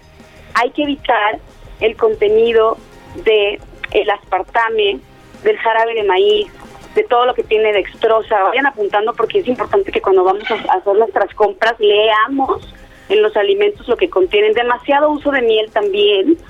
Recuerden que también es azúcar la fructosa, el azúcar, eh, hay por ahí una que le llaman azúcar vegetal. Ojo, no, no existe tal cosa como el azúcar vegetal. El azúcar es azúcar y ya está. Y lo que sí podemos utilizar es stevia, que sea al 100%, porque ya también hay por ahí unos productos que se mueven en el mercado que no son stevia al 100%. Entonces, a veces si abusamos de eso, ojo, estamos abusando del azúcar y se ha puesto de moda, no sé si lo han escuchado, lo que se llama monk fruit. Ah, yo lo uso, a mí sí me gusta, ¿eh? Ah, bueno, pues ese ese también es ideal. El stevia al 100% y el monk fruit son ideales para endulzar nuestros alimentos y también recordemos que no debemos eh, abusar de ellos. Ahora, sobre las bebidas light, de la micha. Las bebidas light, la mayoría Eh, Ahora. ¿Qué tal nombre y apellido? Oh. O sea, ¿qué tal de amenazante estuvo eso? ¡Qué golpeado me está hablando! discúlpenme, discúlpenme. La seguridad queda la lejanía, ¿eh? Aquí no lo dirías en la cabina. A ver. No, ¿qué? claro que sí, le diría, pero lo que quiero comentarles sobre esto que, que, que nos rehusamos a, a dejar, o sea, seamos honestos, en el mundo occidental que vivimos nunca hemos estado decididos a renunciar a lo que definitivamente nos hace daño por conseguir estar bien, así que no es raro que queramos contro- controlar nuestra ansiedad por algo que nos gusta o por esta necesidad de azúcar con, con un producto que nos van a vender y nos dicen que es light. La realidad es esta. Y si bien no, no interfiere en que perdamos de peso o no, o grasa en este caso, una bebida light, es cuestión de salud, eh, abandonarlas o consumirlas lo menos, lo menos posible. ¿no? También está ligado el, el producto, consumir productos light está ligado en, en, la afectación que tiene a las bacterias que necesitamos en nuestro cuerpo para que haga este funcionamiento metabólico eficiente del que siempre les hablo. Entonces, bueno, pues las bebidas light contienen estos compuestos, están constituidas por químicos, colorantes artificiales, endulzantes que, que, como los que ya les mencioné, que dañan el cerebro, que son tóxicas para el organismo y que a la larga nos puede causar hasta en el exceso hasta pérdidas de memoria, ¿no? Basta, Eh, basta, basta. yo, yo ahorita sí todavía me acuerdo que ya se acabó el programa, man. No me digan eso. Oigan, me, Ya. quedan muchas cosas más que platicarles, pero antes que nos despidamos quiero invitarlos a que me acompañen ahí en, en Instagram, en Reina López de MX. Puedo ayudarles con sus rutinas personalizadas, pueden tomar clase eh, virtual conmigo, ya sea individual también o en grupo. Escriban un mensaje directo. No me gusta darles malas noticias, pero sí me gusta hablarles de lo que es real. Eh, me, me, me gusta prepararme y aprendo constantemente para para darles información. Se nota. que- que Ya nos de- vamos, ya nos vamos. Se nota, manita. Bye, buenos días. Esto fue Me lo dijo Adela con Adela Micha por Heraldo Radio. Heraldo Radio, la H que sí suena y ahora también se escucha.